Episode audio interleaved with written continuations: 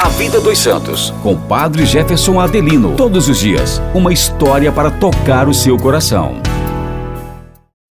Olá, meus irmãos e irmãs, com alegria a igreja hoje faz memória de Santo Amaro, que inclusive temos aqui na nossa Diocese de Caruaru, em Taquaritinga do Norte, que está em festa.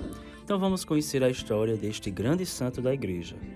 Ele nasceu em Roma e entrou muito cedo para a vida religiosa filho espiritual e grande amigo de São Bento, tornou-se um beneditino com apenas 12 anos de idade. Realidades daquele tempo, mas que apontam para uma necessidade dos tempos atuais.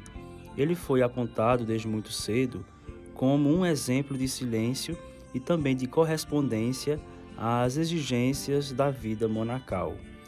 Vida de austeridade, de ação, de oração, ora et labora, de fato.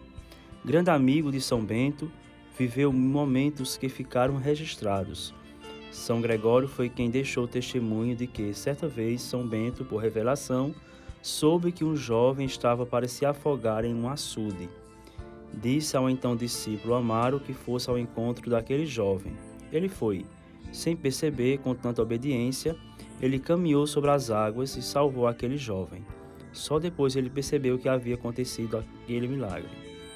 Retribuíram a ele, mas claro, ele atribuiu a São Bento, pois Sora obedeceu. História ou lenda, isso demonstra como Deus pode fazer o impossível aos olhos humanos na vida e por meio da vida naqueles que acreditam e buscam corresponder à vocação. Todos nós temos uma vocação comum, a mesma que Santo Amaro teve, a vocação à santidade. Esse santo foi quem sucedeu São Bento em Subiaco, quando este foi para Monte Cassino. Ele foi exemplo de virtude, obediência e abertura à ação do Espírito Santo. Santo Amaro, rogai por nós. Então, meus parabéns à cidade de Taquaritinga do Norte por ter um santo tão importante, tão profundo como Santo Amaro. Nós voltaremos próxima semana, com a graça de Deus, com mais um santo para tocar o nosso coração. Até mais!